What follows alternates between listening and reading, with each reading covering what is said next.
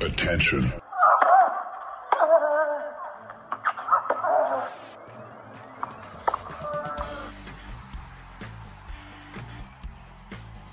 Das ist Wimbledon 2023 fast daily.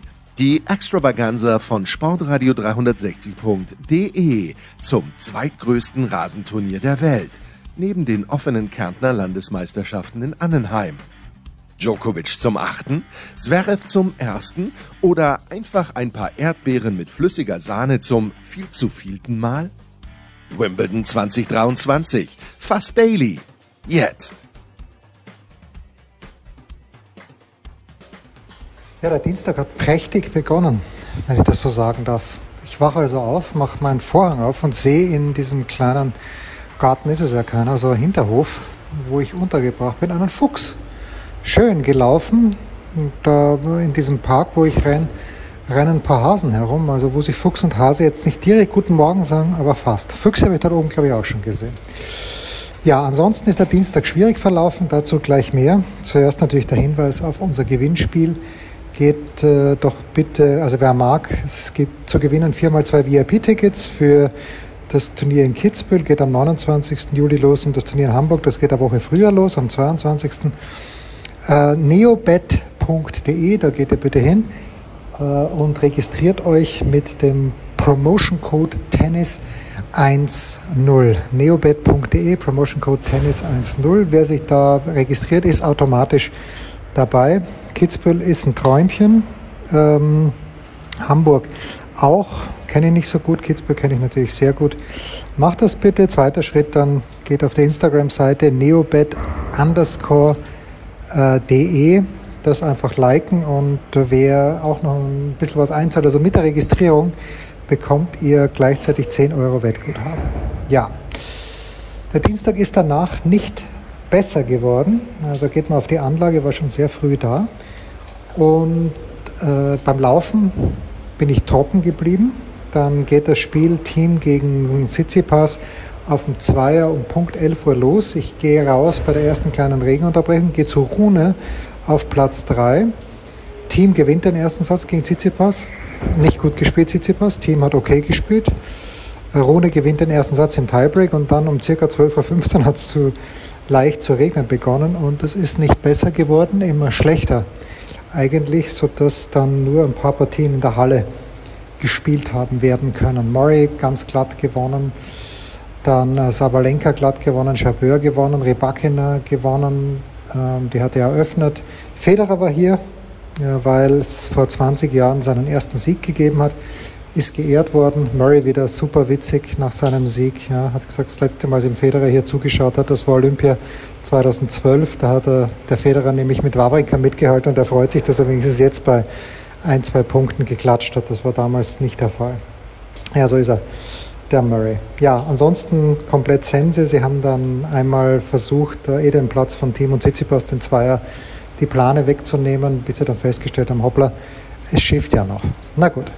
Anyway, so, das heißt, äh, volles Programm heute, gut, hätte es gestern auch gegeben. Und zum Beispiel spielt da Sebastian Ofner gegen Jirschi Lehetschka. Und der Ofi hatte eine Wildcard bekommen. Äh, also er ist im Finale von Ilkley gestanden bei diesem Challenger, der eine Woche vor Wimbledon zu Ende gegangen ist. Und wenn er das gewonnen hätte, hätte er direkt die Wildcard bekommen. Er hat es verloren gegen Jason Kubler hat dann aber trotzdem die Wildcard bekommen. Und ich habe ihn in der Pressekonferenz, wo noch der Philipp von der Kronenzeitung und die Helen Scott Smith dabei waren, mal gefragt, wie das denn so war. Kannst du bisschen ausführen, wie das letzte Woche war? In Ilkley wissen wir, da gibt es die Wildcard und dann wusste man auch vor dem Finale, der Kubler ist qualifiziert. Wusstest du schon vor dem Finale, dass selbst wenn du verlierst, du die Wildcard kriegst? Nein, nein. Also, ich also das war eine komplette Überraschung für dich dann? Äh, komplette Überraschung. Also äh, nach dem Finale bin ich direkt äh, ins Hotel, habe schon einen Zug gebucht gehabt ähm, nach London, äh, als Uber vom Hotel äh, zum, zum Bahnhof, weil äh, ich nur überlegt habe, ob ich eventuell Sonntag hinfahre. Äh, auch wenn ich Montag spiele, Sonntag in der Früh, aber dann im Hotel haben sie mir gesagt, dass ein Streik ist oder irgendwas. Also am Sonntag öffentlich gar nichts fahrt. Deswegen haben wir dann alles schnell bucht. Und eine halbe Stunde später ist dann die Nachricht gekommen vom Turnierdirektor von Ilke, Der hat mir gesagt, ich habe die Wildcard und äh, einer von Wimbledon wird sie melden. Und zehn Minuten später hat sich der Jamie Baker gemeldet und hat gesagt, dass ich die Wildcard bekomme. Was passiert dann? Dann fällt vieles ab oder Aber du riesen- hast dich wahrscheinlich schon darauf vorbereitet, im Kopf das Quali spielen musst. Na voll. Also ich war komplett eingestellt auf Quali. Ähm, war eine Riesenerleichterung, weil man weiß ja nie in der Quali, wenn man einmal nicht so einen guten Tag hat oder auf einen falschen Gegner trifft, dann ist es halt vorbei, weil man muss drei Matches gewinnen. Und das war eine Riesenerleichterung. Also wie ich das gehört habe, habe ich mir gedacht, Wahnsinn, jetzt kann ich mal eine Woche da sein, trainieren und das Ganze rundherum so ein bisschen aufsaugen. Und es war, war eine Riesenerleichterung. Vom Matchup her, äh, der Dennis spielt gegen den Raonic, was vom Aufschlag wahrscheinlich schwierig ist. Mal schauen, wie gut er beieinander ist. Dominik Tsitsipas. Ich finde, dein Matchup passt am besten. Der Lehečka spielt natürlich sehr, sehr gut, aber hat in dem jetzt auch nicht die letzten Wochen so gut gespielt. Hat einen Struff zwar geschlagen beim French Open, aber ähm, wo, wo kannst du den packen? Weil ich glaube, der kann dir nicht so richtig wehtun. Ähm, ich glaube, dass auf Rasen sehr auf Aufschlag und Return ankommt, wie, wie das an dem Tag funktioniert. Und ich glaube, dass äh, mein Spiel von der Grundlinie, dadurch, dass ich relativ versuche, schnell zum Spielen und, und Ga- Gas zum Geben, wird das sicher, sicher der Faktor sein. Das macht er auch gut. Äh, Er serviert ja auch ganz gut und von hinten typisch tschechisch, beide Seiten flach, schnell. Und von dem her, glaube ich, wird es wird ein interessantes Match. Ich habe gesehen, dass der Berdich jetzt immer dabei ist, Mhm. ihm, der mir ein bisschen hilft. Ich weiß nicht, ob es noch da ist. Äh, wer ist bei dir jetzt dabei? Wie immer. Wie immer, der, der Stefan, der Rettel, der ist wie, wie immer dabei. Und auch der Moritz. Ähm, und in, in Dominik, wenn ich irgendwas brauche, ähm, ist das überhaupt kein Problem. Und so jetzt aber vom, vom Trainer her immer, immer der Stevie. Und ansonsten hat sich nichts geändert. Heute auch im Einsatz wird Alexander Schewtschenko sein, der Sascha von Günter Bresnik betreut, aber der Günther ist nicht hier. Mit ihm dabei ist Alex Stober und den Alex, den trifft man immer wieder auch im Arangi Park. Ich habe das schon vor ein paar Tagen gemacht, aber es ist immer noch fresh, was er zu sagen hat. Alex Stober, Physiotherapeut, früher von Pete Sampras, von Andrew Agassi, von Angie Kerber, ganz weit zurück auch von Thomas Muster, dann jahrelang von Dominik Thiem und jetzt eben von Sascha Schewtschenko.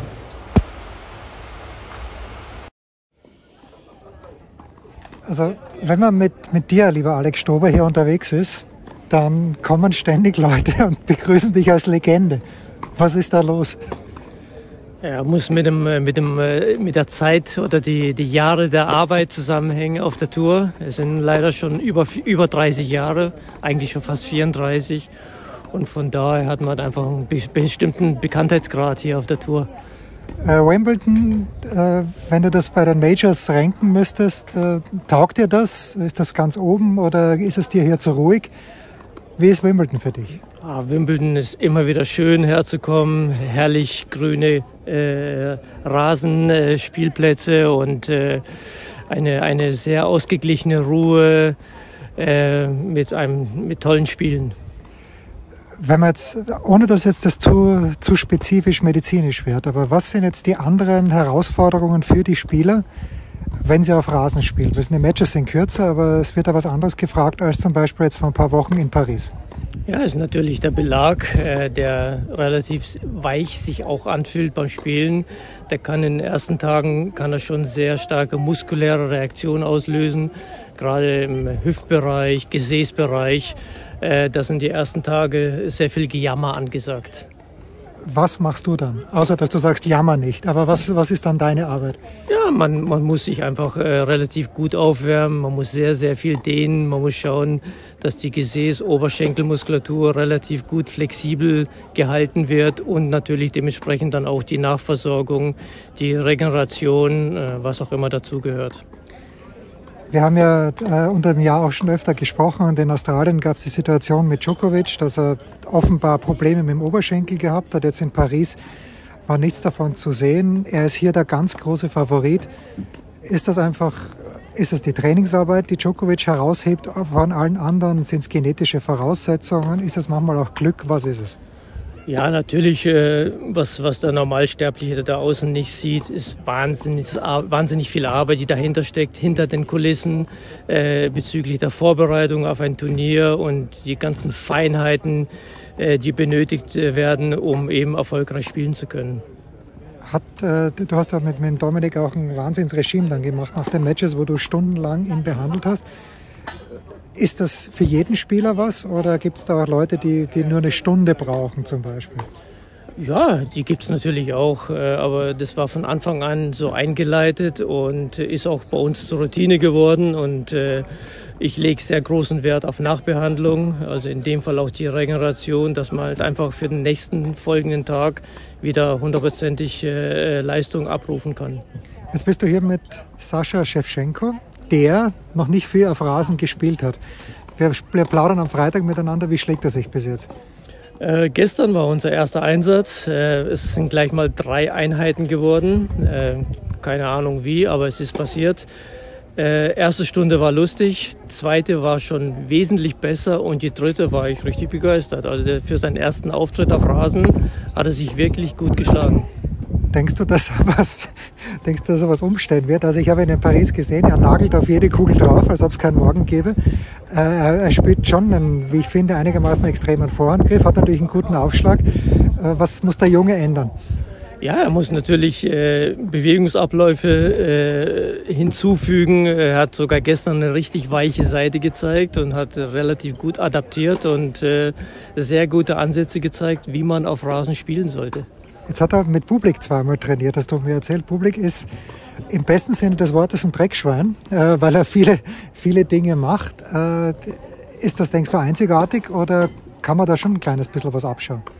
Ja, ist schon äh, ein tricky Spieler, eine kleine Schlange, sage ich immer, weil man weiß nie, was kommt. Das sind diese unglaublich ansatzlosen Stoppbälle, die er spielt, die, die einen wirklich aus der Fassung bringen können. Also ist ein sehr tricky Spieler. Man kann viel lernen, aber auch nicht, äh, was man nicht machen sollte. Wie, wie hat die Nachbereitung äh, von Paris ausgeschaut? Weil gegen Musetti hat äh, der Sascha ein bisschen alt ausgeschaut. Ja, das war für mich sehenswert in, Form von Katz-und-Maus-Spiel. Das heißt, mit, mit roher Gewalt kann man da nicht viel erreichen. Also man muss da auch ein bisschen spielerische Ansätze zeigen und äh, den Gegner in dem Fall auch versuchen, besser lesen zu können. Das funktioniert aber nur wie? Mit Routine ganz einfach. Routine, Erfahrung. Erfahrungswerte sind natürlich äh, ganz großer, ähm, wie sagt man, äh, Erfahrungswerte sind einfach A und O und äh, bin mir sicher, dass es beim nächsten, bei der nächsten Begegnung anders laufen wird braucht jemand wie Sascha dann auch äh, von der Turnierplanung. Er hat, glaube ich, Bratislava gespielt, da ist er erste Runde rausgegangen. Jetzt ist er hier. Braucht er noch Pausen, um an seinem Spiel zu arbeiten oder braucht er Spiele, Spiele, Spiele, was ja dann oft auch das Credo von Günther ist? Ja, Spiel ist eine Sache, aber er ist relativ jung und er braucht mit Sicherheit noch sehr, sehr viele Trainingseinheiten, um sein äh, Spiel zu optimieren. Aber da ist er sicherlich beim Günter Bresnik optimal aufgehoben. Ja, ebenfalls, apropos Sascha. Heute am Start wird Alexander Zverev sein gegen Heiß Brauer. Das war gestern am Dreier angesetzt, hat natürlich nicht funktioniert, weil gar nichts funktioniert hat. Da hat der Rühne den ersten Satz nur 7-6 gewonnen, dann war gar nichts, war alles aus. Und ich glaube ja, nein, ich sage euch gleich, was ich glauben werde, nämlich im Gespräch mit Michael Kohlmann, das ist schon ein paar Tage zurück, aber ich habe ja auch Vorausschauen gefragt. Also, Michael Kohlmann jetzt. Okay, Sascha hat eine Auslosung erwischt, wo ich in Paris gesagt hätte, nicht so fresh, weil er im Achtelfinale gegen Alcaraz drankommen könnte. Äh, ich, ich, ich, während wir hier Hugo Gravil sehen, blase ich es einfach mal raus. Ich sage, das, äh, steh bitte auf und begrüße. Ja, apropos Publik, ja. Sergei Bubka Junior. Ähm, ich sage, dass Sascha theoretisch der Einzige ist, der Djokovic schlagen kann, aber die beiden treffen erst im Finale aufeinander. Wie gefällt dir die Auslosung?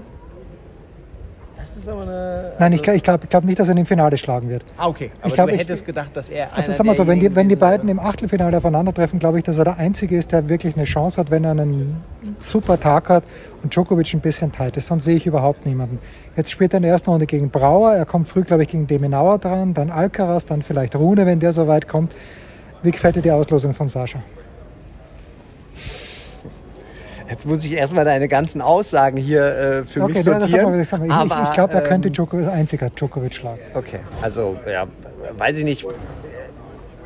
ich glaube, dass er allein äh, vom Mentalen her oder dass Djokovic äh, gegen Sascha anders in ein Match geht, weil er das Gefühl hat, er kann gegen ihn verlieren. Ob es dann auf Rasen wirklich der Fall ist, weiß ich jetzt auch nicht, weil wenn man natürlich auch so ein bisschen die Aussagen so, äh, filtert und äh, das, was Sascha sagt, dass er sich hier eigentlich gar nicht so wohl fühlt, weil er zu groß wäre, ist seine eigene Aussage.